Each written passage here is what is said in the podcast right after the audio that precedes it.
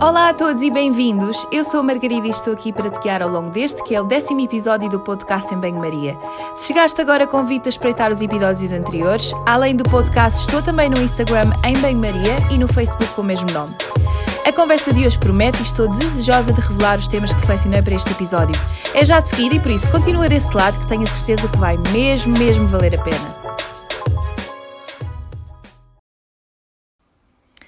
Alô a todos, espero que estejam bem. Mais um episódio e mais um convidado. Antes de mais, quero começar por vos perguntar se lembram do jogo do telefone estragado, porque às vezes falar de nutrição e alimentação é um bocadinho semelhante. Nem sempre conseguimos ouvir a voz da evidência, um ouve uma coisa e diz outra, ou por vezes as modas, os mídia e tantos outros fatores causam uma certa interferência na linha. E claro, nem sempre a mensagem é bem captada. Por isso mesmo, no episódio de hoje não tenho só um, mas sim vários temas e que são considerados hot topics. Vamos falar de dieta cetogénica, suplementação em ômega 3, amenorreia hipotalâmica, mitos associados ao açúcar, será que é viciante, que causa cancro, que é inflamatório, enfim. Pegamos ainda na questão da proteína e muitos outros temas que não posso revelar para já, vão ter de ficar comigo próxima, nos próximos minutos. Para ajudar a responder a estas questões, uh, terei a companhia do Sérgio Veloso e tivemos ainda também a participação especial de dois elementos de quatro patas e voz bem afiada que quiseram, enfim, contribuir com o seu parecer. O Sérgio é licenciado em Biologia Celular, depois tirou um mestrado em Biologia Humana e ainda em Nutrição Clínica. Atualmente trabalha como professor, consultor e é diretor da Meta Clínica, onde trabalha com outros profissionais de saúde. Eu acho que ele dispensa apresentações, mas ainda assim eu achei que podia dar um bocadinho de background. Agora confessem lá, estão todos a perguntar se nós vamos falar de esteroides e se a whey tem testosterona ou não. Bem, eu acho que vocês vão mesmo ter de ficar desse lado para saber. Não se esqueçam de partilhar o episódio, de subscrever e de deixar um comentário, enfim, o que vos fizer sentido. Muito obrigada por estarem desse lado, espero que gostem desta conversa e sem mais demoras, vamos iniciar. Até já! Alô, Sérgio! Antes de mais, muito obrigada por teres aceitado o convite para vir aqui ao podcast. Uh, sei que tens uma agenda bocadinho ocupada e, como tal, queria desde já agradecer-te. Um, hoje vamos falar de Hot Topics e eu selecionei alguns tópicos para falarmos ao longo desta conversa. Espero eu que consigamos falar de tudo, embora eu tenha feito uma lista bastante extensa. Um, eu acho que, tu, tendo em conta o teu trabalho, tu tens uh, vindo. Não, não ligue, são as minhas cadelas. Ai, não faz mal. Pronto, então temos, temos audiência já. Uh... Olha, um, tendo em conta o teu trabalho, tu tens dedicado muito.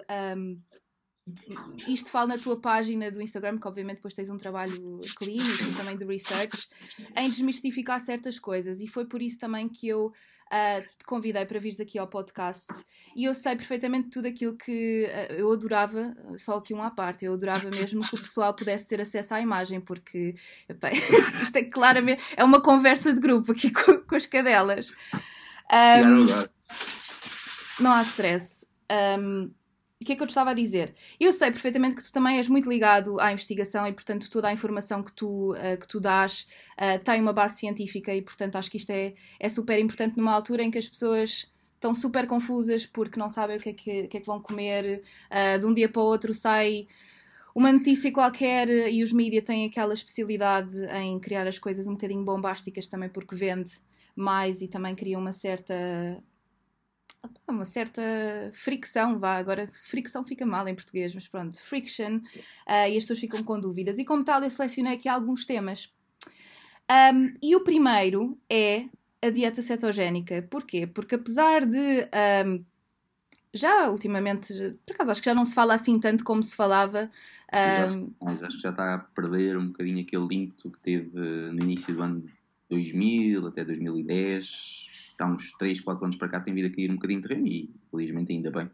Eu não sei se tu notas isto, mas eu acho que de ano, de ano para ano, isto quase como as tendências da moda, está uh, na moda ah. vestir isto, está na moda vestir aquilo, aparece um, uma coisa qualquer. É mesmo assim, é uma questão cíclica.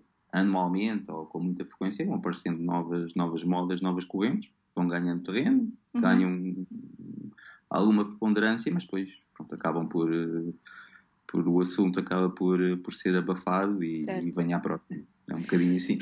Ainda assim, eu acho que isto ainda é um tema que eu, pelo menos, ainda tenho algumas questões eh, por parte das pessoas que vão seguir na minha página, até mesmo pacientes, não tanto pacientes, quer dizer, por acaso até tenho Uh, já tive um ou outro paciente oncológico que me veio perguntar se eventualmente deveria fazer a dieta cetogénica porque poderia. Principalmente num tipo de cancro em particular, que é o glioblastoma, a dieta cetogénica tem sido usado mesmo em alguns contextos clínicos, se bem uhum. que o grau de evidência também é ainda relativamente baixo, porque os estudos, pronto, são de fraca qualidade, não têm muito uhum. controle, é difícil, obviamente, fazeres um bom estudo com um paciente oncológico, porque não o podes privar daquilo que se considera ser a melhor prática clínica para, para um doente oncológico, portanto, a quimioterapia, a radioterapia, uhum. portanto, acaba por se tornar difícil uma pessoa perceber exatamente o que é que beneficia o doente, se é a dieta, se é a terapia convencional é um terreno ainda um bocadinho cinzento, lá por assim dizer, apesar de existirem alguns trabalhos Sim. com o glioblastoma em particular, e esse uhum. é o uhum. tipo de campo que acaba por ter alguma evidência, uhum. mesmo que de qualidade duvidosa relativamente à aplicação das dietas cetogénicas. Outra aplicação clínica, e isso já se faz desde os anos 20, 30, uhum. é a epilepsia refratária, mas isso é um, um, um caso particular. Nós, eh, no departamento onde eu trabalho, temos uma, uma nutricionista que faz única e exclusivamente um, dieta cetogénica e, e, às vezes quando digo isto a amigos meus e tudo isso que não, que não estão na área, ficam muito surpreendidos a uh, este tipo de aplicações porque normalmente é associado a outros, uh, portanto, a outras, outros, para outros fins. Antes de mais, antes de partirmos então para, para, para a finalidade, um, queria só que explicasses, para, para quem não sabe, o, em que é que isto consiste, o que é que é a dieta cetogénica? É. Basicamente, a dieta cetogénica é uma dieta que tenta de alguma forma mimetizar aquilo que é o metabolismo em jejum. Por volta dos anos 20, uhum. descobriu-se que a restrição de hidratos de carbono, portanto, praticamente aboliu a alimentação, uhum. acabava por ter um impacto semelhante ao jejum naquilo que são alterações e condicionamento metabólico a nível hormonal, como a redução drástica dos níveis de insulina, um aumento de oxidação de ácidos gordos, que depois leva à maior produção de, de corpos tónicos. As dietas cetogénicas já existem há imenso tempo. Os primeiros relatos que nós vemos escritos ainda são do final do século XIX, nas chamadas Benting Lectures, onde se usava a dieta cetogénica precisamente para perder peso. Depois foi uma terapia também utilizada para diabéticos insulino, ou seja, antes da insulina ser inventada, na verdade, diabéticos tipo 1, que não ingeriam os hidratos de carbono e a dieta cetogénica era a única que os conseguia dar ali alguns anos de vida, apesar que a esperança média ser baixa, uhum. morriam normalmente por volta dos 20, 30, portanto tinha uma esperança de vida bastante reduzida, mas é uma aplicação já conhecida e, e há muitos anos, e basicamente é isso. Restringindo o consumo de hidratos de carbono, acaba por se conseguir mimetizar esse metabolismo do jejum, utilizando preferencialmente os ácidos gordos que são convertidos no fígado em corpos tónicos como fonte de energia. E esta conversão é feita por um motivo é pelo facto de o nosso cérebro não conseguir utilizar a gordura como fonte de energia e haver, de certa forma, de se arranjar uma alternativa, portanto, fazer uma espécie de um bypass a essa dificuldade uhum. metabólica e utilizar os corpos tónicos como derivados dos ácidos gordos para fornecer energia e até cerca de dois terços das necessidades totais do cérebro podem ser satisfeitas nessas condições pelos, pelos corpos tónicos. Um, e tendo em conta que isso não é uma. Como é que eu, como é que eu ia dizer isto?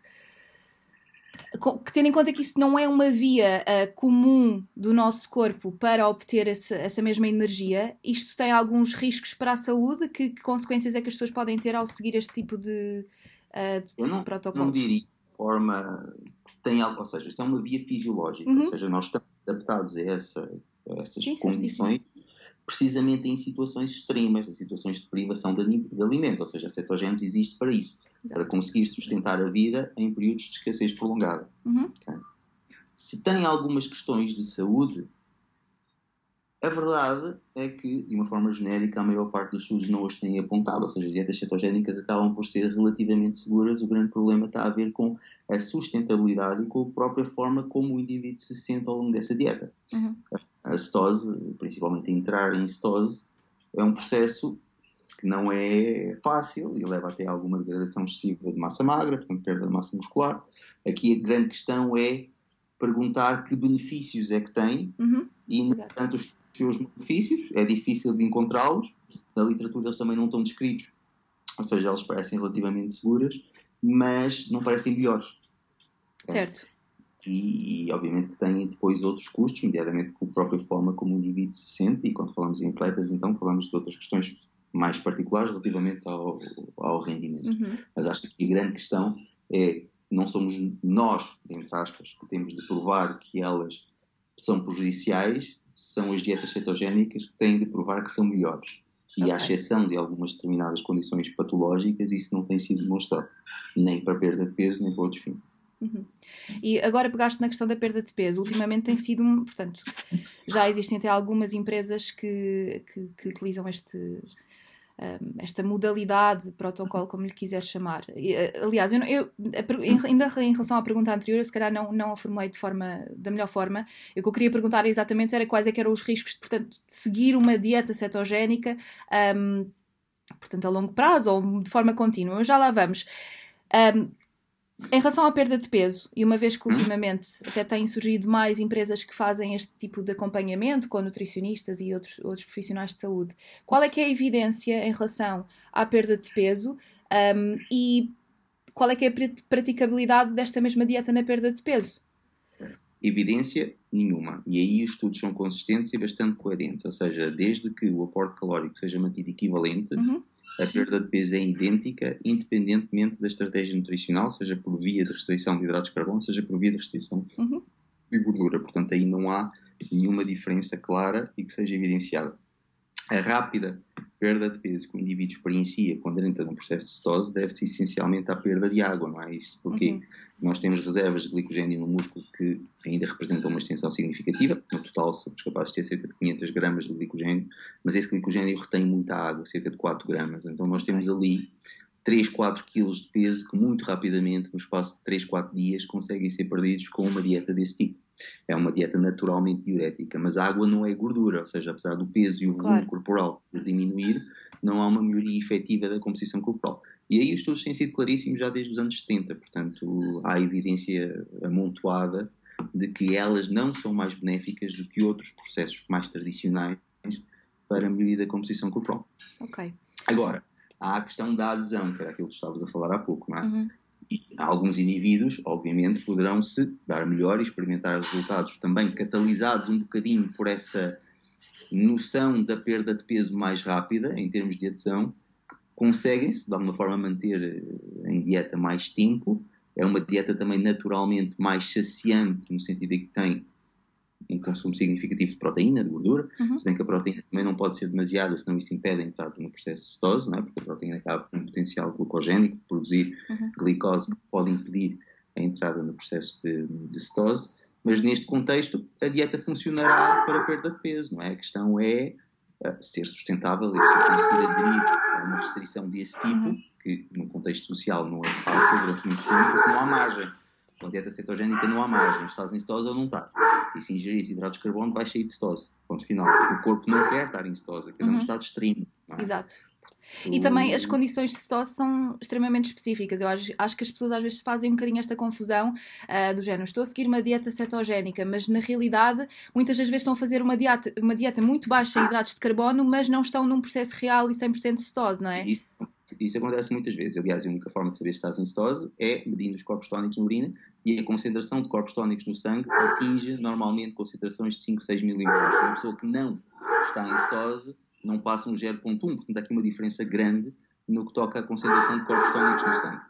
Mas uh, grande parte das pessoas que pensa que está em cetose, na verdade não está. E o principal erro, entre aspas, uhum. não vou chamar erro porque não vejo benefício, isto aqui é a minha, minha Sim, sim, quero participar.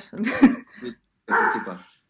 Não vejo benefício na aplicação destes tipo de dietas, está muito.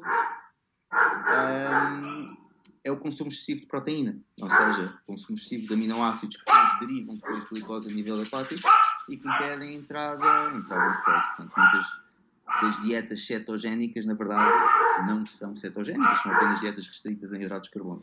E por isso é que, se calhar, também algumas empresas têm surgido no sentido de ter. Por isso, às vezes as pessoas não, não associam o facto destas empresas terem os produtos próprios, mas na realidade é a forma de garantirem que, que este mesmo processo de cetose acontece.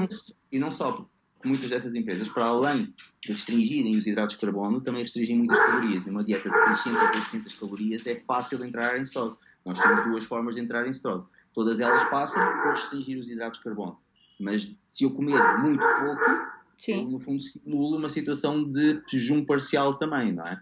E no total acabo por ingerir poucos hidratos de carbono porque a restrição calórica é extremamente severa. Uhum. E aí, nesse contexto, é mais fácil num contexto normal-calórico, uma dieta de 2.000 quilocalorias, inclusive a restrição de Bem, está chateada. Está a ver uns cães ali na rua. então. Está aborrecida. Dá-me aqui a ver falar, não dou atenção. Ok, vamos passar à frente. um, olha, acho que, acho que da dieta cetogénica conseguimos uh, cobrir aqui os, os tópicos principais e espero eu que o pessoal esteja um bocadinho mais. Uh, uh, que saiba um bocadinho mais e que também tenha respondido algumas das suas dúvidas. Vamos passar aqui a outro tema que também. Ias dizer alguma coisa, desculpa? Não, eu só dizer que acho que a questão é essa, ou seja, não é que a dieta cetogénica tenha um risco, nem nós a vamos pensar como sendo prejudicial, obviamente dependendo das escolhas alimentares que cada um faz dentro da dieta cetogénica. Claro, porque depois é há uma série de carências que também não estás aí buscar, se calhar, nutrientes a outros alimentos, não é? Nutricionais, eh, também a própria esteatorreia em determinadas condições devido ao, ao, aumento do consumo de gorduras, quando é extremamente significativo, e há questões das escolhas dos próprios alimentos, porque claro. há gorduras e gorduras, portanto aí há muitas questões paralelas à questão da dieta cetogénica, mas no geral nós não a vemos ou não podemos ver como algo prejudicial à saúde, mas certamente, e pelo aquilo que é a evidência disponível, melhor não é. E depois eu acho que também tem, tem muito a ver com, lá está, com aquilo que tu já mencionaste, com, a, com aplicar isso, na, aplicar isso uh, e ter também um fator de adesão uh, grande, porque é assim, eu pelo menos eu fazer uma dieta cetogénica eu acho que me tinham de pagar, porque eu não dispenso os meus hidratos de carbono, o meu pão, a minha massa, mas lá está, tu, isto é a minha opinião, e claro que eu... No caso, e para algumas pessoas, se calhar poder comer bacon e salsichas é mais importante exatamente, do que comer exatamente. Por isso é que... Desculpa. Não, só que, pronto, em termos de, de, de, de, resultados, nada aponta para que os resultados sejam superiores. E atenção, que a dieta cetogénica depois tem um grande senão, que é a parte do rebound, ou seja, tu facilmente recuperas o peso que, que perdeste é quando reintroduzes os hidratos de carbono na alimentação. Portanto, não é uma dieta transitória. Claro. É? Portanto, algo é uma prática que tu vais ter de implementar e continuar durante muito tempo. Ok. Certo. Olha, pegámos realmente em pontos importantes, e agora isso que tu disseste no final é, é realmente relevante, porque um, a manutenção dos resultados é obviamente uma preocupação também do profissional de saúde e não só da pessoa. Muitas vezes a pessoa não, não pensa ou não prioriza isso e não, não pensa tanto nessa questão, mas nós temos também um, incluir isso na, portanto, na, na, nossa abordagem. Passando aqui para outro, para outro tema que também me perguntam muitas vezes e que é mais comum que aquilo que pensamos é a questão da amenorreia hipotalâmica. Antes de falarmos sobre isto, queria que me explicasse o que é que era, assim, de uma forma simplificada, porque o processo é bem mais complexo que isso. Um... Basicamente, a amenorreia hipotalâmica funcional, que é o nome que se dá a este tipo, que é eh, entre as amenorreias secundárias, portanto, aquelas que não estão associadas a algum problema a nível ovariano, é a mais, é a mais comum. Uhum. Okay? Tem diversas causas. Uma das causas é precisamente, ou pode ser, a restrição alimentar, em particular a questão da restrição a hidratos de carbono. Outras causas têm a ver com o stress físico, o exercício, até o stress psicológico pode condicionar a produção das hormonas, das gonadotropinas, portanto, as hormonas cerebrais que vão estimular as gónadas a produzir, neste caso, os ovários, a produzir estrogênio e, e progesterona. E basicamente é isto, é como se fosse uma espécie de um shut-off, portanto, um desligar uhum. dos nossos mecanismos de estimulação ovariana, nos nossos, não, nos vossos mecanismos de estimulação ovariana com uma diminuição da produção de estradiol, progesterona e, em consequência, uma disrupção do ciclo menstrual. Portanto, uma uh, ausência, vá, isto em termos de diagnóstico, de menstruação por um período superior a 3 meses, uhum. havendo níveis de estradiol constantemente ou consistentemente abaixo de 50 uhum. e níveis das gonadotropinas, LH e FSH, abaixo dos 10, também de forma consistente. E isto é muito comum de encontrar, atenção. Bem, eu só estou a pensar que da próxima vez que eu tiver a, a fazer um assessment a um, um, paciente meu na ward e, e, em vez de, quando não saber alguma coisa, se calhar, olha Sérgio, podes-me dizer o valor tu sabes, está aí tudo. Uh, como é um assunto com o que eu acabo de trabalhar, porque isto em atletas é extremamente comum, a prevalência da, da hipotalâmica funcional em atletas já é superior a 50%, portanto, uhum. entre 30% a 50%. E a grande maioria das atletas passaram por uma fase da hemorragia em alguma, uhum. com, alguma parte, algum momento da sua, da sua vida. Portanto, é uma situação muito comum. Muito comum. E, e, e, pronto, e que começa também agora, só a partir de 2002, se não me engano, é que o Comitê Olímpico também definiu como sendo uma disfunção associada ao desporto. Okay. Portanto, a consciência para a importância desse aspecto também é relativamente, relativamente recente. Eu acho que isto é, é, uma coisa que de facto tem um impacto muito grande na, na saúde da mulher, ou mesmo, mesmo até psicológico, porque embora. Uh, certamente não sabes, não é? Mas ter a menstruação não é uma coisa propriamente, e, e, acho que as mulheres que estão a ouvir podem concordar, não é a coisa mais agradável do mundo, mas é um sinal que realmente é um, que o nosso corpo está a funcionar daquilo, da forma que era suposta, certo? Sim, é algo que, ou seja, ter menstruação para algumas mulheres até é mau, ou seja, algumas ficam felizes por estarem em, em amenorreia. O grande problema é depois quando decidem ser mães ou quando começam a pensar que algum uhum. dia não podem ser mães por estarem numa amenorreia muito prolongada. Uhum. E às vezes estamos a falar de amenorreias de 2, 3 anos. Okay? Okay. Não é uma situação de 3 meses, 2 meses, portanto há situações em que a uhum. amenorreia se prolonga durante muito tempo, em grande parte também porque leva muito tempo até essas mulheres começarem a procurar ajuda.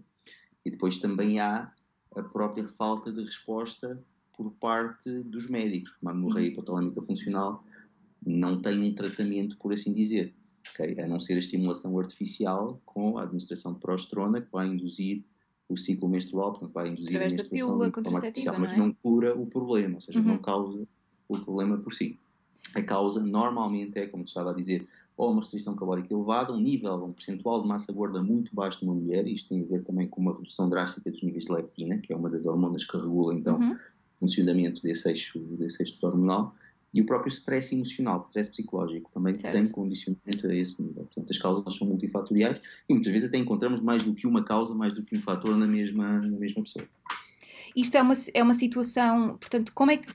Porque eu tenho a certeza que, que, há, que tenho algumas mulheres a ouvir este, este episódio e que, que certamente estão, uh, espero eu, que fiquem felizes por estar a pegar num tema que, que é sensível e que, que, muita gente até acaba por passar. Como é que esta situação se reverte? Tu falaste, uh, portanto, que às vezes as mulheres acabam por ir buscar uh, ou procurar ajuda mais, mais tarde. Que tipo de ajuda é que pode ser. em primeiro lugar, fundamental. É importante, obviamente, um, ter um acompanhamento médico, mas há uma falta de resposta simplesmente porque não há uma terapia médica que vá resolver o problema. E, uhum. na verdade, uh, os principais profissionais que podem ajudar uma mulher nesta situação é um psicólogo e é um nutricionista. Okay? A verdade é essa.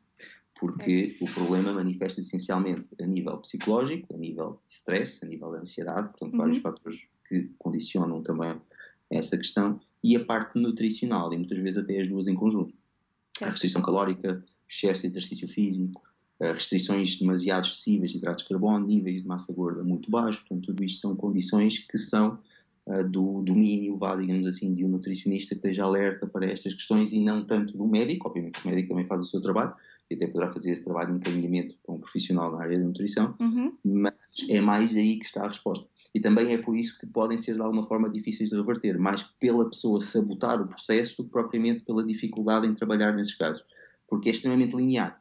Exato. Ou seja, obviamente quando é a nível psicológico e há um trabalho, todo um trabalho a nível emocional para ser feito, obviamente que serão situações que levam tempo e que serão ou poderão ter alguma complexidade. Uhum. Mas qualquer intervenção nutricional o trabalho é muito linear. O problema é conseguir manter a pessoa no, no processo. Por uh, voltar a comer, por voltar a ingerir hidratos de carbono, muitas vezes reduzir a carga de atividade física, portanto são questões mais fáceis de dizer do que propriamente implementar na, na pessoa. Existe um timing uh, de resposta a essas mesmas intervenções, isto é, portanto, quando uma pessoa aumenta o teor calórico na sua alimentação ou reduz a atividade física, isso, isso é quase uma coisa uh, que, que, que advém dessas mesmas intervenções ou demora algum tempo, assim, em média? Em média, os estudos falam-nos entre 3 a 6 meses, na melhor das hipóteses. Mas pode levar mais, okay? pode levar anos, pode levar um ano, dois anos. Uh, depende muito e depende muito também da própria adesão ao processo, porque muitas vezes isto é intermitente, ou seja, nós estamos a falar com pessoas, as pessoas sabotam os próprios claro, processos. Claro que sim. Muitas vezes há distúrbios alimentares. Sem dúvida. Graus diferentes de severidade que também vão dificultando aqui o, este mesmo processo. Uhum. E e pronto, pode levar algum tempo, mas a mensagem importante é que é de facto uh, extremamente linear e relativamente fácil de resolver. Okay? Quando, obviamente, a causa é nutricional, excesso de carga física.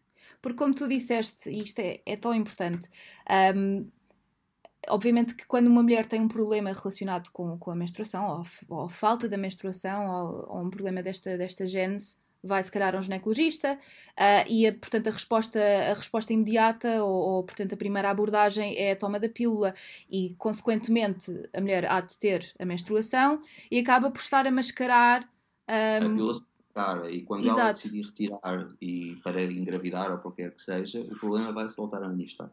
Okay? Portanto, não é uma solução. Daí a falta de resposta que acaba por haver uhum. na, intervenção, na intervenção médica. Em determinadas situações, o endométrio está de tal maneira atrofiado e o útero, o útero está de tal maneira atrofiado que é importante a indução química, ou seja, a progesterona, geralmente Provera ou o Progef que se utiliza, é importante para, no fundo, ajudar, dar ali um empurrãozinho uhum. a que o organismo consiga assumir as suas funções de uma forma, de uma forma normal, mas isso uhum. não, uh, não tira a necessidade de fazer o tratamento pela causa, né, que geralmente está mesmo associada à parte nutricional ou emocional, uhum. ao excesso de parte física. Olha, e queria perguntar-te também em relação aos homens, porque no início deste tópico mencionámos isto, não é brincadeira, não é? Um, obviamente que os homens não têm menstruação, não é? Isto não é novidade nenhuma, uh, mas que impacto é que de facto, acho eu, não é? que impacto é que, um, portanto, uma, uma, uma dieta muito restritiva ou um, de baixo valor calórico ou um exercício excessivo um, tem uh, ao nível. Uh, quer exatamente, dizer. De... Exatamente o mesmo ou semelhante. Uhum. A única grande diferença é que de facto os homens não têm menstruação, logo não têm um sintoma. Um sintoma e precoce. E isto é uma questão importante, porque geralmente este Sem diagnóstico dos homens é feito de uma forma tardia. Enquanto nas mulheres nós temos a menstruação como indicador e algo visível, que nós claro. sabemos no momento, no caso dos homens este problema manifesta-se e prolonga-se associado a um estigma que também existe relativamente uh, a estas questões nos homens, uh, geralmente aparecem em clínica de uma forma mais tardia, portanto são também mais difíceis de tratar. Uhum. Mas no fundo uh, os sinais são os mesmos. Uma redução dos níveis de testosterona, redução da libido, sintomas uhum. depressivos, disfunção sexual em última análise também pode acontecer. Claro. Há uma série de fatores, de fatores aqui que estão em tudo semelhantes. Portanto, obviamente, nós, nós começámos por falar de, um, de uma questão que, que, está relacionada com as mulheres porque existe um sintoma, mas também os homens podem ter uh, uma disfunção. Um, endo, endocrinológica, endocrina, endocrina, enfim, eu estou a pensar, eu disse, eu avisei-te que ia pensar em inglês e que ia-me sair uma porcaria qualquer. Uma disfunção endócrina, uh, assim é. E isto é importante distinguir, é que isto não se trata de uma resposta patológica e daí Exato. também a falta de resposta que a medicina pode dar, ou seja, o indivíduo não tem problema nenhum. O eixo está a funcionar, o problema são os estímulos. Ok. okay? O indivíduo está como se fosse numa situação de privação. E numa situação de privação, em qualquer situação extrema, um ambiente uhum. extremo, as funções reprodutoras são sempre secundarizadas, não é? Porque o nosso claro. objetivo é essencialmente sobreviver e nem sequer queremos deixar progenia num ambiente hostil. É? Claro. É? Portanto, em primeiro lugar, de perspectiva evolutiva, temos de sair daquele estado e só depois é que a reprodução pode ser, pode ser viável. Portanto, é uma uhum. forma de mecanismo de defesa que evoluiu connosco. E não podemos ver estes mecanismos como patológicos, porque não são, são fisiológicos, são normais, o problema é o meio, o problema é o ambiente. Uhum. É, é isso que nós temos base. É quase como, tá, pronto, como estás a dizer, é um mecanismo de poupança do organismo para depois dar resposta a outro tipo de. É uma gestão de recursos para os sistemas essenciais à vida. Exato. E a reprodução fica secundarizada. Portanto, resumindo e concluindo, uh, em relação a este tema, porque acho que, acho que é mesmo importante. Quem eventualmente está a passar por, este, por esta situação, isto falo das mulheres, procurar obviamente um médico, mas não se, eventualmente não se contentarem com a resposta de, da pílula. Isto é, depois, depois acaba por ser uma coisa um bocado conflituosa, porque ir ao médico e dizer, olha, mas eu não quero é tomar a pílula, eu quero resolver o meu problema. E daí nós estamos a, a a, portanto, a focar-nos nesta questão de procurar também outro profissional de saúde e, e, idealmente trabalhar em conjunto, não é? Depende do médico, já há muitos médicos alertam uhum. também para estas, para estas, situações, em particular uhum. aqueles que estão mais direcionados para a medicina esportiva, porque já é uma entidade clínica, ou seja, aquilo que se define como RED, de Relative Energy Deficiency in Sport, uhum. já é uma entidade clínica e também uhum. reconhecida pelo Comitê Olímpico já há, há cerca de 15 anos. Uh, portanto, é uma questão que se reconhece mesmo entre os médicos. A questão tem mesmo a ver com a falta de resposta do ponto de vista terapêutico uhum. na, no âmbito médico. Portanto, a intervenção tem de passar pela parte nutricional, pela parte do exercício e pela parte psicológica. Então, na verdade, aqui o trabalho tem de ser sinérgico entre estas três, entre estas quatro, aliás, estas quatro valências, e essa é a forma correta de abordar uma situação de amenorreia hipotalâmica funcional. O trabalho do médico vai passar essencialmente pelo quê? Pelo diagnóstico, que é também claro. importante a nível hormonal claro e sim. também a própria... Até para descartar outras causas uh, da ausência da menstruação, não é? muitas outras causas, vários policísticos, várias causas que podem, no fundo, explicar só, só, só a ausência de menstruação. O próprio diagnóstico, a avaliação da espessura do endométrio, a própria funcionalidade, portanto, isso aí é da competência do médico, mas a terapia deve passar, de facto, também pelos outros, pelas outras valências.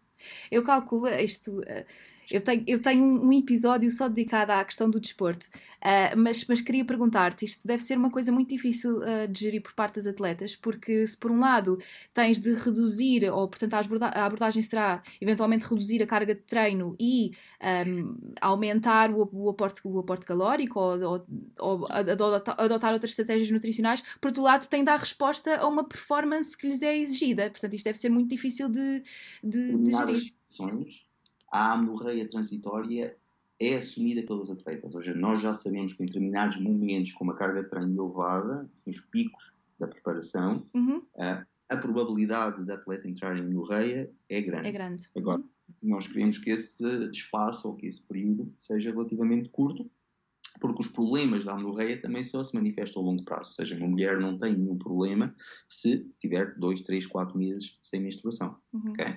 O problema manifesta-se a longo prazo, redução da densidade mineral óssea, atrofia dos músculos uterinos, há uma série de questões certo. que se associam a, essa, a, esse aspecto, mas que só se manifestam também em situações prolongadas, não a curto uhum. prazo. Claro que isto, isto é um domínio diferente, mas eu, eu pessoalmente não, não, não, trabalho diretamente com doenças do comportamento alimentar na, na minha, na minha prática clínica atual, um, mas eu, em conversa com colegas, obviamente que esta questão muitas vezes acabam por, eh, as doentes acabam por, eh, por manifestar esta preocupação, mas que é quase uhum. como aceite como uh, isto não vai acontecer, não é? A pessoa não há de ter a menstruação enquanto o problema não estiver resolvido e isso obviamente demora, uh, em alguns casos, durante demora muitos meses ou até a própria recuperação a nível psicológico, não é? Acaba por ser quase uma consequência incontornável, vá por assim dizer, e um risco assumido numa situação de distúrbio alimentar, numa anorexia, por exemplo, nós assumimos à partida que vai haver perda de menstruação durante algum tempo. Primeiro resolve-se o problema da anorexia e, quase em consequência, é expectável que a menstruação também volte, volte à normalidade. Mas o primeiro lá está. O primeiro passo passa por tratar a causa. Nesse caso, a causa é o distúrbio. Portanto, a prioridade claro. estará sempre. Claro que sim. Agora, muitas vezes, e também não quando aquilo que estavas a dizer, muitas vezes, em anorreias prolongadas, é adequado tomar a pílula no sentido de atenuar precisamente o impacto do déficit de estrogénios, não é? Exato. Redução de mineral óssea, etc. Isso é, isso é importante. Alguma... Pronto, isso é uma necessidade. Claro. É melhor tomar e atenuar os efeitos negativos do déficit de estrogénios uhum. do que deixar a situação se prolongar ad eterno. Claro, porque as consequências não são únicas e exclusivamente reprodutivas ou, ou uh, infertilidade ou o que seja. Portanto, existem outro tipo de, de consequências uh, na saúde. Quando as condições forem mais propícias. Portanto, no fundo, assumir ali um espaço de tempo em que mais vale atenuar os sintomas do que então, deixar a atleta nessa condição. Certo. Olha, um, acho que deste tópico é basicamente isso. Acho que pegámos em, em, em, pontos importantes e também espero eu que eventualmente quem nos está a ouvir também tenha mais uma linha de orientação. Eu sei que tu já tinhas falado disto na, disto na tua página, é um tema que tu falas recorrentemente, mas é sempre é, importante. É muito frequente. Muito é, frequente. É, é, é, importante referir. Se, se pensa. E às vezes nós encontramos essas mulheres a pensar que são casos únicos uhum. e, na verdade, fazem parte de uma percentagem enorme daquilo que é, uh, eu até diria, a população do fitness em geral e não tanto de atletas, porque isto não é uma exclusividade de atletas como se pensava há uns tempos uhum. atrás. Uh, no mundo atual, também em que. Atletas recreativos que vão. grande, o fitness tem uma importância também muito grande, há muita gente focada na parte da, da, da cultura física. Uh, em que estes problemas se manifestam. Estamos a falar de uma percentagem, de uma prevalência muito, muito elevada. Olha, ainda bem que pegaste na questão do fitness, porque fitness faz-me logo passar para o tema da proteína. Olha, um, passando aqui então para outra questão que eu também tinha pensado falar. Em relação à proteína, este nutriente uh, que é tão falado uh, e que sei que agora recentemente uh, estás a falar nisto na tua página de, do YouTube, que é a tua mais recente, teu mais recente trabalho experimentação, é uma experimentação que eu estou a fazer a ver se, se me adapto também às câmaras, que é assim um medo antigo que eu, que eu tenho. Eu já gravava antes algumas aulas, mas no, com o screen flow, ou seja, com a imagem, com os slides no ecrã é completamente diferente, com a tua cara claro. não agora estás a olhar para a câmara, é um bocado assustador, mas pronto, com o tempo, vai lá. Tens de. Tu, chamas aí os, os teus, tuas cadelas para estarem ah, no background, para quebrar o gelo. É, no sofá ali olhar para mim.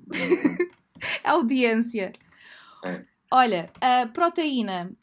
Quais é que são as recomendações para a população em geral? Olha, as recomendações à população em geral, na verdade, já não assumem a importância que tinha há uns tempos atrás, porque eu acho que genericamente já são aceitos como sendo insuficientes. Sem dúvida, e difíceis de atingir. 0,8 gramas por quilograma de peso nem sequer é um problema, porque a maior parte das pessoas está acima disso. Ah, não sim, é uma questão sequer. Isso é aquilo que seria necessário para manter um balanço ajustado num sedentário, num indivíduo que não pratica exercício físico, uhum. zero, ou seja, aquilo que é a ingestão de azoto ser igual àquilo que é excretado a nível da urina. Uh, mas é um não problema, ou seja, qualquer indivíduo no mundo ocidental, no mundo moderno, ingere acima de 0,8, a não ser alguns casos particulares e alguns segmentos da população muito específicos, idosos, por exemplo, uhum. em que as necessidades até são um bocadinho mais elevadas. Portanto, nós podíamos pensar para um indivíduo uh, sedentário, vá uhum. por assim dizer, 1, 1.2 seria suficiente para um atleta, dependendo da atividade física e dos objetivos, poderá eventualmente chegar até aos 2, 2.2, mas mais uhum. do que isso também não há qualquer evidência uhum. de que seja benéfico mesmo no contexto da hipertrofia, que seria Uh, o aspecto que necessitaria então de um consumo mais, claro. mais elevado. Esse, esse valor que diz do 0.8 é, dá-me pesadelos, porque eu lembro que na faculdade, não é? Quer dizer, nós estamos, quando aprendemos na faculdade temos de cumprir com aquilo que são as guidelines, e então quando fazíamos os planos, quer dizer, uh, não, não dá. é muito difícil porque nós cedemos essa recomendação muito facilmente, não é? Um... Nem, nem é uma recomendação que esteja adaptada ao mundo real, porque. Sem dúvida. Não é um problema. Ou seja, mesmo dizer que é pouco não faz diferença porque ninguém consome tão pouco. Claro. E, e nem sequer, ou seja, o próprio, o próprio cálculo parte do princípio que nós temos de manter um balanço ajustado nulo, quando isso não é necessariamente verdade. Nós podemos, nós podemos mantê-lo positivo. É? Uhum. Portanto, é um não problema, vá, digamos assim, mas é claramente uh, abaixo vá, daquilo que seria, que seria desejável. Olha, e um, isto, agora estou-me a lembrar dos tempos da faculdade, realmente, as estratégias que nós colocávamos num plano só para aquilo bater tudo certo no final.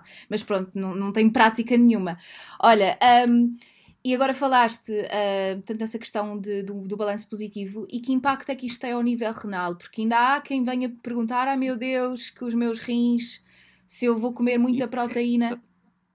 Isso é uma questão importante uhum. uh, e que é também um dos mitos mais pronto, associados uhum. ao, consumo, ao consumo proteico. Isso é uma questão antiga Uhum. Já desde os anos 80 que se levantou essa hipótese por um nefrologista muito famoso nos Estados Unidos, o Barry Branner, que até tem livros de nefrologia com, com o nome dele, em que, no fundo, ele levantou a hipótese de que se um indivíduo come muita proteína, produz mais ureia, se produz mais ureia, essa ureia vai ter de ser filtrada a nível dos rins, vai aumentar a pressão interna nos vasos dos glomérulos, em consequência poderá levar a esclerose do parênquima e a uma disfunção renal. Uhum. Mas isso nunca foi provado em momento algum, ou seja, não existe um único estudo na literatura a mostrar que uma dieta hiperproteica possa de alguma forma deteriorar a função renal. O que existem são estudos a mostrar que em indivíduos com disfunção renal estabelecida, o aumento do consumo proteico pode levar à deterioração de indicadores dessa função. Uhum. Mas não é a mesma coisa de dizer que a proteína vai, no fundo, levar a problemas renais. No entanto, também acho que é importante chamar a atenção para o facto de os estudos serem curtos, ou seja, nós não conseguimos fazer estudos ensaios clínicos com uma duração suficientemente grande para perceber o que é que 10, 20 anos de um regime hiperproteico pode ter de consequências a nível da função renal. Portanto, é importante também ter algum cuidado em afirmar de uma forma perentória de que eh, não há qualquer problema em consumir uma dieta hiperproteica sem que isso possa, de alguma forma, ter consequências negativas. O importante aqui é ir monitorizando, ir avaliando a função renal. Não há uh, nada que sugira que uhum. vá levar à alteração da função, mas por segurança acho que o indivíduo deve monitorizar essa função com periodicidade para garantir que não há nenhum problema a nível de saúde. Agora, não há evidência nem sustentação científica para isso. Obviamente, falamos de dietas dentro dos limites do razoável, que são as tais 2, 3 gramas por quilograma de peso no limite. Claro. E também, portanto, como tu mencionaste muito bem, na ausência de patologia renal, porque quando, quando já existe uma patologia renal, as coisas mudam um bocadinho de figura quando não, não existe hemodiálise. A renal tipo também é silenciosa nos estádios iniciais, ou seja, nós só começamos a ter sintomas em fases mais tardias, não é? daí ser importante também esse, esse diagnóstico e que seja feito com regularidade. Isso será recomendável a qualquer atleta, na verdade, qualquer pessoa, uhum. mas qualquer em particular monitorize a sua, a sua função renal com alguma periodicidade. Portanto, uh, só para resumir, não existe uhum. evidência que de facto comprove que existe que, que tenhamos riscos uh, ou, a nível a nível renal, portanto, quando não existe uma patologia renal já diagnosticada, uh, na, portanto, ai, estou toda confusa. Portanto, no, quando existe um, um, consumo de proteína mais elevado, no entanto, também não existem estudos a longo prazo, uh, portanto, estudos de, com, com maior, em termos temporais, mais alargado que. que Os mais longos que temos no limite são dois anos. E isso é pouco tempo, parece muito, mas é pouco tempo. Não é? Exato, exato. o que é que ao longo de uma vida inteira isso pode fazer um atleta. E, portanto, e em termos dos esportistas, portanto, isto também vai um, depender do tipo de carga de treino, uh, de, do, do, tempo, portanto, deves saber como é que, é como é que, quais é que são as recomendações, porque há uma grande diferença, e isto também, lá está, daí eu querer ter um, um, episódio só a falar disto, porque quem me segue sabe que eu sou uma gandanaba em nutrição no desporto, eu tive uma cadeira na faculdade e, portanto, acabei por sei lá, por, por ir por outras áreas. A minha área é maioritariamente clínica. Ok, acho que a tendência será outra, ou seja, a nutrição no desporto está a crescer e está a crescer muito, portanto acho que vai ter também cada vez mais peso nos cursos de, de nutrição, mas hoje em dia não é uma área onde se foca, portanto os cursos estão muito direcionados para a vertente clínica e para a vertente da nutrição comunitária. Não? É? Uhum. Sim, espero que sim, acho, acho que, e, e dá-me ideia que em Portugal também é uma área que está que está, que está a crescer. Está a crescer. E Na área da nutrição é de longe a área em maior crescimento. Isso não há, não há qualquer dúvida. Isso é bom saber porque eu quero voltar para casa para determinada altura que já, já está aqui. Enfim, isso é outra conversa.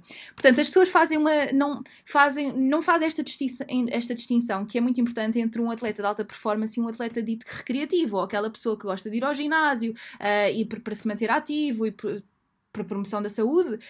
Um, tipo eu, de vez em quando, quando estou motivada para tal. Uh, mas também há muito aquela ideia de que, portanto, eu vou ao ginásio e, como tal, eu tenho de uh, consumir muito mais proteína. Podíamos falar aqui neste ponto uh, e fazer esta distinção e também um, perceber até que ponto é que é necessário um grande aumento da proteína e talvez até o consumo de, de suplementos. Isso é um ponto importante também porque a maior parte das pessoas que vai ao ginásio não deve ser tratada como um atleta. Exato. Porque não são. Exatamente. Pessoas que praticam exercício físico, que é totalmente diferente. A carga de treinos é outra, o volume de treino é outro, portanto não tem qualquer comparação com aquilo que são os atletas e as pessoas para os quais estes estudos também se, se destinam. É? Na maior parte dos casos, concordo que deve haver um, um consumo proteico adequado, nem diria um aumento, porque muitas vezes as pessoas já consomem proteína suficiente na sua alimentação, uhum. isso aí relativamente comum, mas deve haver um consumo adequado para os objetivos. Uhum. E esse consumo, pelo que passa na literatura, poderá andar perto do 1.4, 1.5, uhum. depende da situação e depende do objetivo da pessoa. Uh, se for, por exemplo, numa dieta muito restrita do ponto de vista calórico, há de haver um consumo proteico maior porque o indivíduo está num estado catabólico superior. Ou seja, uhum. quando nós mantemos o balanço zero, precisamos de mais proteína para, para no fundo, compensar as, as perdas. Mas quando falamos em atletas, aí os estudos falam-nos em faixas entre 1.8 e 2.2. Uhum. É, será uma faixa também não muito difícil de manter e que é relativamente fácil manter só através da alimentação. Na verdade, os suplementos proteicos é mais uma questão de comodidade do que propriamente de necessidade. Claro. Não são valores muito elevados e difíceis de conseguir manter só com, uma, só com a alimentação. Portanto, quando diz suplementos proteicos, estamos a falar, por exemplo, da whey. Um leite, por exemplo, que é o mais comum. Sim. Sim uh, que é mais uma questão de do que necessidade e, e aí os poucos estudos que compararam aquilo que realmente interessa, e o que realmente interessa são os hard endpoints, ou seja, também não conheço um termo em português para isso, mas é saber quanto músculo é que o indivíduo ganha uhum. ao final do programa de treino, não têm mostrado diferenças relevantes entre fontes proteicas, ou seja, comer carne, comer ovos, comer proteína, comer qualquer fonte proteica acaba por induzir resultados muito semelhantes. Uhum. Sim, lá está, quer dizer, é muito mais prático se calhar fazer um shake pós-treino ou uma coisa assim do que levar um peito de frango. É uma, uma questão de comodidade e para um nutricionista também facilita do ponto de vista do desenho do próprio programa alimentar para que haja um determinado Atingir essas mesmas... nutricional num determinado momento. Claro. Mas apenas isso. Quando trabalhas com atletas, muitas vezes até é extremamente fácil conseguir esse aporte, porque os atletas são uma população muito específica, ou seja, tu consegues pô-los a comer o que tu quiseres à hora que tu quiseres. Ou seja, uhum. eles podem depois do treino comer arroz com carne e não se vão chatear com isso, nem que o treino seja às 7 da manhã. Uhum. Quando trabalhamos com uma pessoa dita normal, uma uhum. pessoa comum, isso não vai acontecer. Claro. É muito dificilmente ela vai aderir a um programa desse tipo. Uhum. Muitas vezes aí a proteína, por uma questão de conveniência, pode ser uma solução aceitável. Olha, e aqui só falámos de proteína de origem animal. Falámos de frango, falámos de ovos, assim, muito, muito por alto. Uh, no caso das dietas vegetarianas e, e, e vegan também, portanto com 100% uh, ah, vegetais, é fácil atingir estes valores recomendados porque às vezes há pessoas que querem uh, adotar este tipo de alimentação e, e fair enough, e, e, ficam muito preocupadas com, este, com esta questão da proteína acima dos 2%, 1,8%, 2% é difícil sem o recurso a suplementos. Mas uhum. existem também muitas, muitos suplementos alimentares de proteínas de origem 100% vegetal que podem ser facilmente, facilmente utilizados. Mas consumos na ordem de 1,5, 1,6 consegue-se relativamente fácil. Numa dieta vegetariana nem existe, ou seja, aquele mito do déficit proteico em vegetarianos é, é, não é real, ou seja, só numa dieta mesmo muito pobre, mal estruturada, uhum. isso vai acontecer. Portanto, às vezes, a, a suplementação nesses grupos em específico uh, assume uma importância maior, uhum. porque torna-se mais difícil chegar a esses, a esses valores e principalmente o rácio, ou seja, manter um rácio de macronutrientes dentro daquilo que nós desejamos. Uhum. Porque nesta origem vegetal acabam sempre por apresentar alguns hidratos de carbono de arrasto que as proteínas de origem animal não, uhum. uh, não, não, não, não, trazem. E em termos do tipo de proteína, portanto, uh, é equivalente, não é equivalente a. Ela não é equivalente, ou seja, se uhum. nós olharmos para o aminoácidos, uma proteína de origem vegetal e animal, de facto não é. Mas combinando várias fontes, nós conseguimos garantir todos os aminoácidos necessários nas proporções corretas. Uhum. Portanto, uhum. no contexto global de uma dieta, isso não é uma questão, não é um problema. Claro. Todo. E até, inclusive, diz-me se estou super errada, uh, porque, again, desporto e eu, uh, pronto. Uh, mas já existem até muitos atletas que seguem uma alimentação vegetariana e, e que não, não comprometem as suas necessidades de todo. Existem muitos e a tendência é que aumente. Ou seja, se há tendência alimentar deste século, é, são as dietas vegetarianas ou as uhum. dietas vegetarianas flexíveis, em que há um consumo uhum. pontual alimentos de origem, de origem vegetal, portanto, está a crescer e vai continuar a crescer e também no mundo do desporto. E é aquilo que se tem verificado é que, em termos de performance, isso também não parece ter um impacto muito significativo. Um atleta que é bom vai continuar a ser bom, quer que é uma carne, quer não come. Certo. Uh, isso é importante, porque, como, como estás a dizer, acho que é, tem, tem havido um boom de, uh, desta questão das dietas vegetarianas e não só por questões de saúde, também por questões de, de sustentabilidade. E essencialmente por essas questões. Acho que os principais motivos atualmente que sustentam e que motivam as pessoas a transitar para uma dieta vegetariana têm a ver com questões de sustentabilidade, questões éticas, principalmente uhum. os segmentos mais jovens, onde uhum. este tipo de alimentação penetra, bom, penetra muito bem, por ter muita aceitação. Ok. Para resumir a questão da proteína, um, não, não tem, não, não, não traz riscos uh, ao nível renal, uh, não havendo uma patologia uh, já pré-existente um, e dentro daquilo que são os parâmetros aceitáveis, vá. No entanto, não existem uh, estudos a longo prazo, mas à partida que não existem estes, estes mesmos riscos. Também falámos de que um, uma whey ou um suplemento proteico nem sempre é necessário porque facilmente atingimos as nossas. Ou raramente é necessário, eu até colocaria assim, não é? Raramente. Para um, um atleta da vida, como costumam chamar, ou seja, um indivíduo que pratica recreativamente o ginásio 3, 4 vezes por semana, Sim. Não é de todo necessário, é uma mera questão de uhum. comodidade. Conveniência, exato. Um, e que, mesmo seguindo uma alimentação vegetariana ou até mesmo vegan, é possível atingirmos as necessidades e termos um. um uh, portanto, não, nos, não comprometemos a nossa saúde nesse sentido. Portanto, a proteína não é de todo um problema. Ok, boa. Vamos passar para o açúcar, aquele vilão uh, que toda a gente, não digo toda a gente, mas a grande maioria tem este pânico do açúcar. Um, e há pouco tempo uh, também falaste na questão do açúcar como sendo ou não sendo viciante. Uh, e queria clarificar esta questão, porque também eu, tivemos aqui há tempos uns estudos que correlacionavam ou comparavam o açúcar a determinadas drogas. Um, uhum. E queria começar por aqui. Obviamente que depende do tipo de comparação que nós fazemos. Se nós quisermos fazer uma, uma, uma comparação de certa forma que tenha assim um peso mais, mais mediático, seja assim uma espécie uhum. de um soundbite, nós podemos dizer que sim, no sentido em que tanto o açúcar como a cocaína aumentou a dopamina. Uhum. Mas dizer isto é não dizer nada. Uhum. Okay? Muitas coisas aumentou a dopamina. Qualquer coisa que eu goste aumenta a dopamina. Uhum. E isso é uma resposta fisiológica normal do prazer associado à alimentação e uhum. associado também às drogas, porque no fundo o que elas fazem é isso, dá-nos uma sensação de, de bem-estar.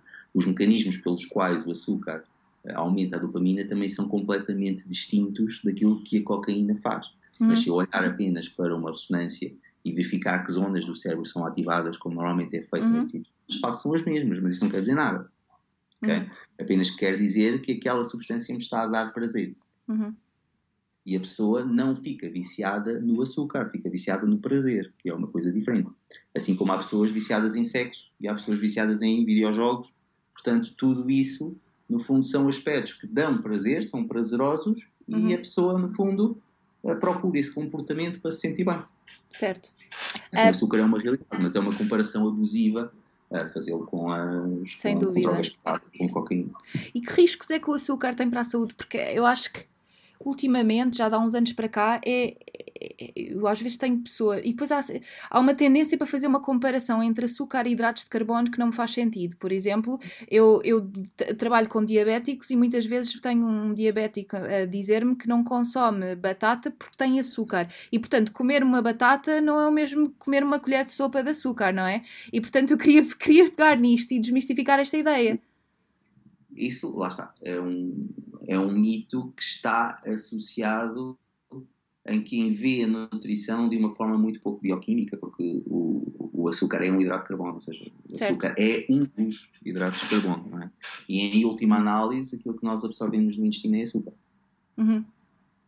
Seja a sacarose não absorvemos, mas seja frutose e glicose, uhum. seja galactose, portanto existem estas três formas e é aquilo que nós absorvemos no intestino independentemente da fonte. Exato. A questão do açúcar depois tem outras questões associadas, que são o próprio sabor, é? uhum. nós temos receptores urosensoriais ao longo do intestino que percepciona esse, esse sabor como entrada de energia e aciona os tais sistemas dopaminérgicos, etc. Portanto, há aqui uhum. outras questões associadas ao, ao doce. Uhum. Mas o açúcar é um hidrato de carbono e também não deve ser vilificado como muitas vezes o é. é? O uhum. açúcar sempre fez parte da nossa alimentação de uma forma ou de outra. Uhum. Uh, obviamente agora mais, mas isso também tem a ver com a própria mudança a nível dos hábitos alimentares, uhum. para pior provavelmente, mas obviamente que há espaço para o açúcar poder fazer parte da alimentação sem claro. que isso comprometa a saúde. É? Claro que sim. Uh, e é, acaba por ser um bocadinho quase terrorista um, pronto, vilificar o açúcar, como muitas vezes acaba por, por o ser. Ele não tem nenhuma consequência a não ser em excesso. Claro. E eu às e vezes tenho, tenho algumas questões de por parte. Diz, desculpa. Não, não, diz, diz. Eu tenho algumas questões por parte do paciente, às vezes que, porque obviamente, como, como lido com pessoas que maioritariamente estão doentes, não é? E existe um estado pró-inflamatório, Há às vezes aquelas pessoas que me perguntam, então, mas e eu não posso comer açúcar, não posso comer nada com açúcar porque o açúcar vai promover esse mesmo estado inflamatório. Ou, por exemplo, por outro lado, se tenho algum doente oncológico, vem sempre aquela questão, ah, mas o açúcar... Um... Isso é errado de, uma, de um ponto de vista muito simples, ou seja, aquilo que pode eventualmente promover um estado inflamatório e provocar essa inflamação não é o açúcar, mas a resposta mediada ao consumo de açúcar. E essa uhum. resposta não é diferente de outra hidrato de carbono qualquer. Uhum a insulina não aumenta mais em resposta ao açúcar do que aumenta em resposta a uhum. outro hidrato de carbono refinado. Pode ser pão, pode ser batata, o que quer que seja, porque não há uma Exato. resposta insulinémica superior. Portanto, do ponto de vista inflamatório, a resposta será essa também, ou seja, é esta resposta secundária que pode eventualmente levar a esse efeito altério e não o açúcar em si. E também eu acho que um bocado o conceito de inflamação que as pessoas têm hoje em dia, não é? Porque estamos a falar de um, uh, quer dizer, estamos a falar de um processo inflamatório que não é sistémico. As pessoas às vezes têm aquela ideia de que eu consumo isto, acontece muitas vezes com, com esta questão, por exemplo, olha, do leite, vem à consulta e diz, ah, o leite é inflamatório, quer dizer, esta noção de inflamação é um bocadinho, uh, quer dizer, às vezes é generalizada de uma forma um bocadinho. Uh, Eles falam de inflamação sem saber exatamente, exatamente o que, é. o que é, exato. É isso que ah, eu... E há aquilo que se fala, que é tal inflamação subclínica, que é quase passada como despercebida, uhum. mas que tem um impacto a longo prazo uhum. e que pode ser potenciada em parte pela, pela alimentação mas não por um fator único, mas sim por um conjunto de problemas associados à alimentação, em que o açúcar pode eventualmente contribuir claro. se for consumido em excesso e de uma forma crónica devido a essa resposta orgânica, pelo aumento constante e pela hiperinsulinemia constante. Uhum. Mas são questões que não devem ser ligadas o... nem o alimento por si é inflamatório, uhum. à exceção eventualmente dos ômega 6 em última análise, mas não há, ou seja, essa resposta do organismo pronto, não, é, claro. não, não é real, nem o leite tem uma ação inflamatória só por si, nem o açúcar sequer. Sim, o que eu quero dizer é que as, pessoas às vezes associam isto como um processo de consumo e tenho uma resposta imediata e tenho uma inflamação, e portanto isto é muito mais complexo que aquilo que, que habitualmente as pessoas dizem. Olha, eh, também, agora já não tanto, e já, já se começa a desmistificar esta questão do açúcar de coco Bem, e tudo. Atenção, desculpa, desculpa depende do alimento, não é? até porque nós temos estudos de efeito agudo a mostrar elevações de citocinas pró-inflamatórias, por exemplo, quando tu comes o hambúrguer. Ou seja, essa resposta inflamatória existe e o sistema imunitário responde okay, uhum. de forma direta a determinados alimentos. Agora, eu acho que isso deve ser visto mais como uma questão global, ou seja, do contexto da alimentação em geral, uhum. do que uh, no consumo pontual de determinados, determinados alimentos. Okay? Uhum. Porque esse mesmo estudo, por exemplo, verificou que se juntar abacate ao, ao hambúrguer, a resposta inflamatória é atenuada. É pá, não digas isso muitas vezes, senão o pessoal fica doido e depois a comer hambúrgueres com abacate. É verdade, é uma curiosidade deste estudo. Eu sei, estou a brincar. E que, pronto, mostra a importância também da, da, da, conjugação e que a dieta deve ser vista como um todo e não como um nutriente isolado, ou seja, isolar determinados, determinados alimentos. Isso inclui também o açúcar. Sem dúvida. Olha, e aqui dentro do açúcar, açúcar refinado e açúcar não refinado, uh, agora já. Treta. Treta. Não, na verdade é tudo treta. Açúcar é açúcar, ponto final seja mascavado, seja não refinado, uh, é açúcar. Okay? A única questão é que o açúcar mascavado pode ter mais uns nutrientezinhos por ali, mas que no impacto, ou seja, no contexto. Mas também tinhas de consumir uma grande. Uma grande quantidade para isso ter, ter, ter efeito. Portanto, pessoalmente, para mim, eu acho que isso é um não problema e açúcar é açúcar Uh, mel é mel, é frutose, é doce, açúcar de mesa vai dar ao mesmo, ou seja, não é por eu isolar um, um determinado nutriente e processá-lo uhum. que ele se vai tornar mais deletério. E ao nível do impacto na glicémia, porque eu sei, portanto, obviamente, que algum tipo de açúcares pode ter um impacto uh, diferente e isto mais. Sim, tem a ver, depende do tipo de açúcar. A diferença aí não é tanto entre o açúcar mascavado e o açúcar simples, uhum. portanto, tem um impacto praticamente, praticamente idêntico, dependendo também da dose. Obviamente, se a dose for muito baixa. Claro mesmo o açúcar branco acaba por ter um impacto relativamente reduzido, porque a carga, a quantidade claro. é sempre o fator predominante. Agora, obviamente que há outros açúcares que têm um impacto mais reduzido. Neste caso, o mel, por exemplo, não se compara, ou seja, é errado fazer comparação porque ele é essencialmente frutose e a frutose uhum. não tem impacto na glicemia que uhum. a glucose tem. Okay? Mas, comparativamente aos outros açúcares, acho que a diferença é tão residual que não, não faz assim tanta diferença. Portanto, se quiserem comprar açúcar de coco, uh, poupem o dinheiro. Sinceramente, ou seja, o poder de, de adoçar do açúcar de coco é mais baixo, eu provavelmente vou ter de usar mais Exato. para manter o mesmo sabor e depois fazer aqui esta comparação com a dose, se calhar a diferença também não vai ser assim tão grande. E em relação aos adoçantes? Desculpa, interrompi-te. Estou a ouvir que tu às vezes ouço com um delay e depois estou a cá por te interromper, desculpa.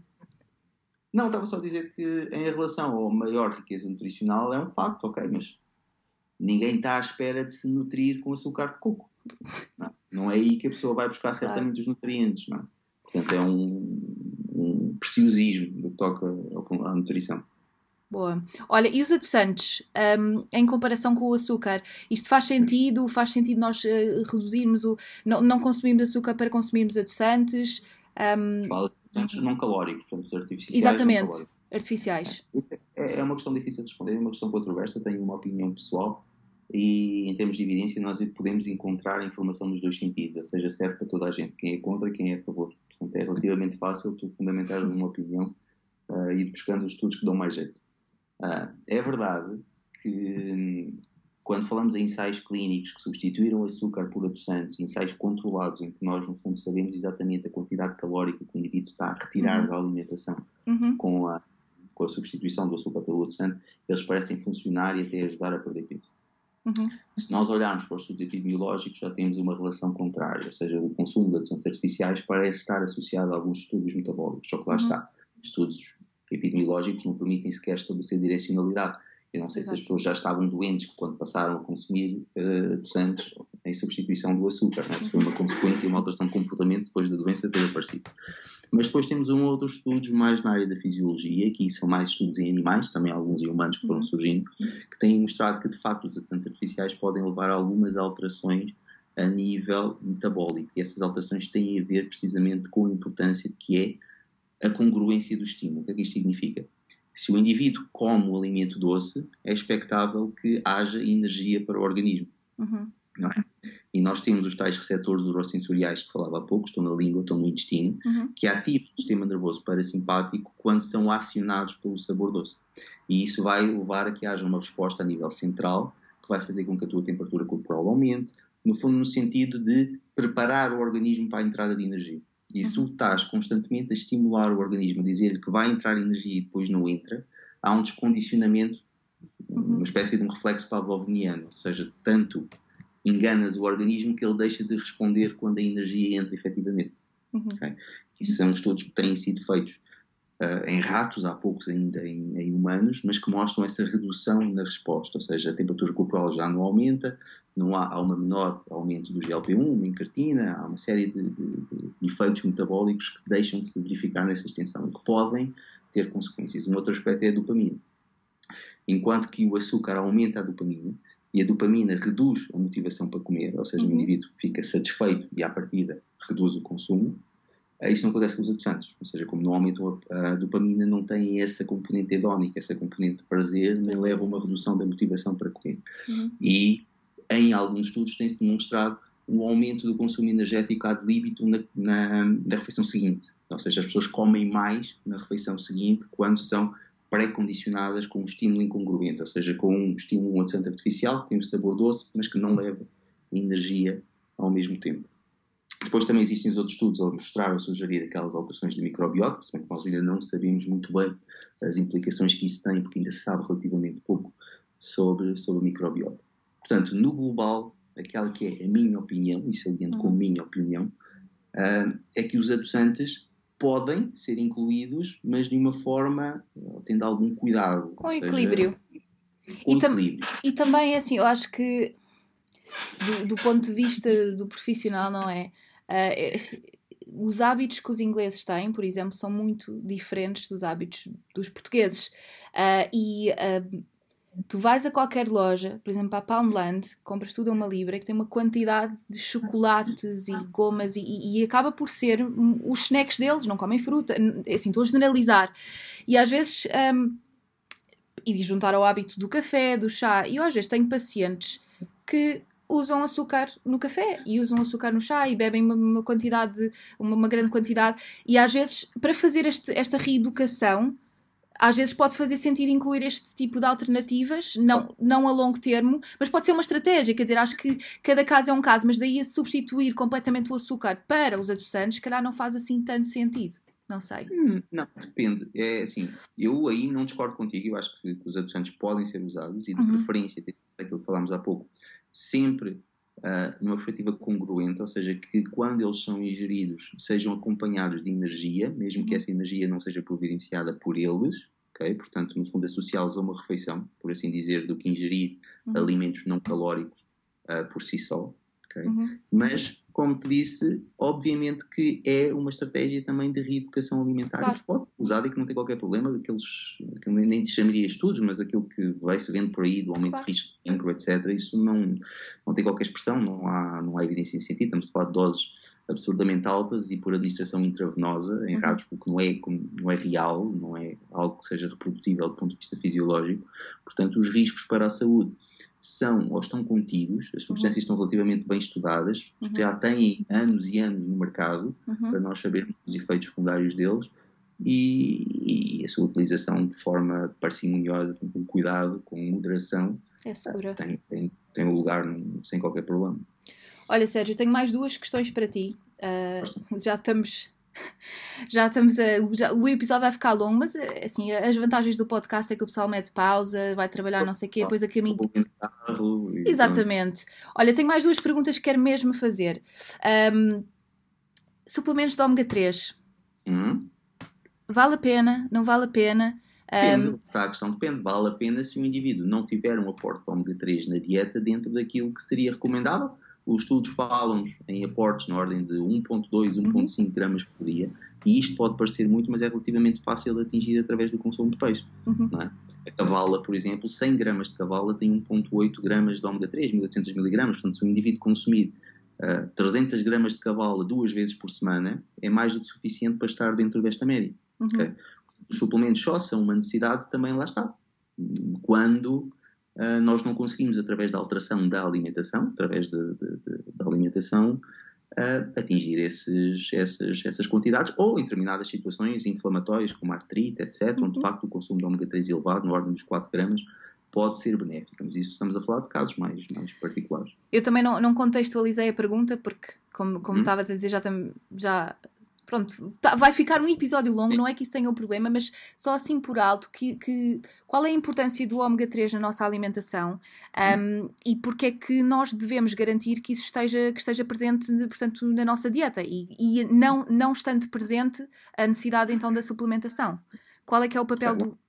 É, ômega 3, em primeiro lugar, como o nome indica, é um ácido gordo essencial, ou seja, que nós não conseguimos produzir, temos de o obter através da alimentação. Uhum. E ela tem imensas funções tem funções a nível da manutenção, por exemplo, da integridade das próprias células, principalmente a manutenção de uma fluidez da membrana celular, é precursor de hormonas uh, de vários tipos e também outras substâncias que atuam mais uh, de forma localizada, incluindo as prostaglandinas, que são os principais, um dos principais mediadores inflamatórios. Portanto, uhum. o ômega 3 atua como um mediador de inflamação, uhum. com um impacto de redução da inflamação, ou seja, de atenuação do efeito pró-inflamatório que os ômega 6 têm. Ou seja, os ômega 6 produzem estas prostaglandinas de natureza uhum. inflamatória, enquanto que os ômega 3 são ou produzem prostaglandinas de natureza menos inflamatória, por assim dizer, ou anti-inflamatória, também quando competem uhum. um, uns com os outros. Portanto, obviamente que eles têm uma importância elevada na alimentação, até para o, para o, para o funcionamento do próprio cérebro, não é? Portanto, constituinte dos próprios, dos próprios neurónios e que é importante que eles estejam presentes na alimentação. Existem alguns trabalhos a sugerir, então, uh, valores ótimos, digamos assim, que se baseiam na redução do risco cardiovascular, mas que nós podemos pegar nesses indicadores também para estabelecer recomendações. Uhum. Recomendações essas que podem ser atingidas através da alimentação ou através do consumo de peixe, como estava a dizer, porque não são assim tão difíceis de atingir quanto isso. 1,2 gramas por dia, em média, é relativamente simples de atingir com o consumo de peixe. Cavala 1800 mg, a sardinha chega a ter 3 gramas por cada 100 gramas, portanto o peixe tem uma quantidade elevada destes, destes ômega 3 e a suplementação só se torna necessária também por uma questão de comodidade e falo como uma pessoa que os consome porque a minha dieta habitual não tem muito peixe por uma questão de conveniência meramente e Sim. isso como uma lacuna da minha alimentação uhum. acabo de consumir ou peixes mais magros com um teor de ômega 3 mais baixo uhum. ou mais carne, carnes magras também, e daí optar pela suplementação. Isto porque às vezes há aquela tendência para, para tomar suplementos uh, só, só porque sim, ou, ou, ou, por uma questão de prevenção. Um, e, e, e, o ômega 3 é, é, é, muitíssimo comum, pelo menos costumam fazer esta, esta questão. Uh, e há aquilo que, uh, daquilo que eu sei, e diz-me se estiver errada, um, não sei até que ponto é que a suplementação uh, é equivalente, um, portanto, ao consumo dos alimentos em si. Portanto, se esse, se esse mesmo ômega 3 é processado da mesma forma. É processado da mesma forma, ou seja, basicamente sofre um processo de destilação, é extraído do óleo de peixe, normalmente não é uhum. salmão, é sardinha ou é bacalhau, é o que uhum. é utilizado para extrair o, o ômega 3, e dependendo da forma em que eles estão presentes, uhum. isso já tem a ver com a qualidade do produto ômega 3, Exato. os triglicéridos acabam por ser uma absorção melhor do que têm os, os ácidos gordos livres, depois existem também os etilésteres, existem também os fosfolípidos, que é aquilo que nós encontramos no krill. Geralmente os triglicéridos é a forma com que nós encontramos no peixe e em muitos suplementos de ômega 3. Só que uhum. geralmente os que estão na forma de triglicéridos são suplementos um pouco mais caros. Uhum. Okay? Uh, que também podemos pensar que têm uma melhor qualidade, por assim dizer, por esse aspecto, um, mas que, no fundo, em termos de é absorção, é, é, é idêntica, uhum. equivalente. Certo. Uma questão importante para os ômega 3 é que devem ser sempre ingeridos com uma refeição, e esta é que pode ser a diferença, não é? Porque a absorção é maior após refeições devido à necessidade de estimular a produção de bilis, porque é uma gordura e necessita de ser emulsionada, absorvida e tudo isso. Certo. A questão de. Eu tinha, eu tinha todo um conjunto de perguntas sobre uh, colesterol, sobre gordura, mas acho que vamos ter de deixar para, um, para uma outra oportunidade. Espero eu que uh, voltes aqui ao podcast uh, um dia. Queria. A última pergunta Uh, que não, não vou, não vou perguntar sobre esteroides, porque para isso tem todo um episódio uh, de um podcast que falaste Sim, recentemente. Salgueiro, mas já pus algumas coisas no meu canal e aproveitando também o mediatismo do tema, não é? Aquela questão claro que sim. trouxe, acabou por trazer o tema e, portanto, também esclarecer algumas, algumas questões. Então, eu, depois deste episódio, já, já me sinto na legitimidade de mudar o nome do meu podcast, tipo, dicas de. Enfim, uh, não. Vamos à última pergunta, um, que também uh, é fruto de um certo. Um, de uma exposição mediática, portanto, uma figura pública que, que teve um bebê, assim, recentemente, e fez um, um documentário um, em que referiu que iria consumir a própria placenta através de, portanto, de cápsulas. Eu queria falar sobre isto, queria falar que benefícios é que isto tem ou não, que evidência é que isto tem ou não, e... Consigo escolher uma forma apropriada de caracterizar isso, porque pronto, é mera estupidez, não é? Porque, é assim, uh, isso é um ritual em muitas tribos e, e é, é, feito em muitas situações. Portanto, as mulheres em algumas tribos têm o, a tradição uhum. de ingerir a placenta depois dos nascimentos dos bebês. E também se foi dizendo por aí que ela é muito rica do ponto de vista nutricional, sendo um meio de comunicação entre a mãe e o feto e pronto, todos os nutrientes acabam por passar. Agora, Quer dizer, daí até ingeri-la vai um longo, um longo caminho, nem há qualquer evidência de que isso possa ter algum tipo de benefício, a não ser essa ritualização da nutrição, que infelizmente também vai sendo uma realidade. Ou seja, é uma realidade, aliás, até normal, não é? A alimentação acaba por ser muito mais do que meramente nutrição, ou ciência, por assim dizer, uhum. bioquímica, não é? Portanto, tem uma série de tradições e uma série de rituais uhum. por detrás. E essa pode ser mais um, mas em termos de fundamento é. Zero.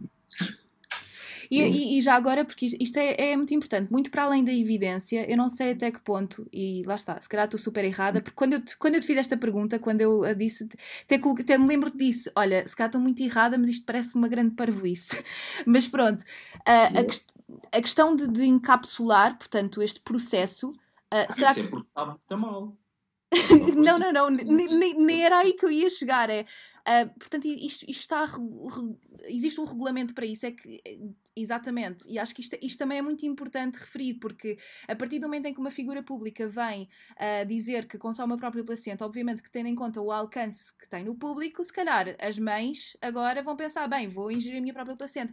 E às vezes isto pode ter, além ah, de outros determinados riscos, porque esta, esta prática não é regulamentada e, portanto, a questão de encapsular e tudo isso. Eu não sei como é que ela vai fazer o encapsulamento, se é ela própria que vai comprar as cápsulas e vai enfiar para lá para dentro da placenta, não sei. Obviamente não há nenhuma regulação, nem, nem sei como é que ela vai fazer isso, é? mas também a diferença entre comer a placenta à colher ou em cápsulas não é nenhuma, portanto é mesmo uma questão de sabor, provavelmente, não é?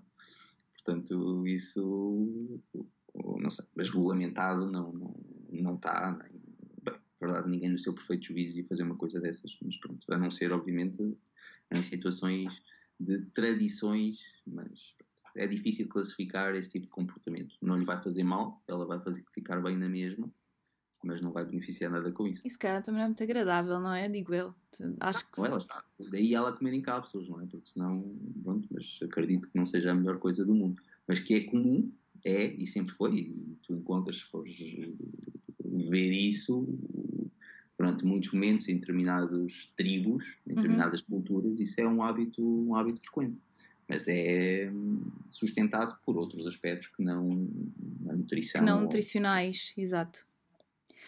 Olha, Sérgio, um, chegámos ao fim. Muito obrigada uh, por, por teres aceitado uh, o convite e acho que pegámos em temas super importantes e, e eu espero que o pessoal uh, que esteja a ouvir uh, tenha gostado também e que partilhe o episódio e que subscreva e tudo isso. e pronto, obrigada e até aos próximos episódios. Obrigado. Obrigada.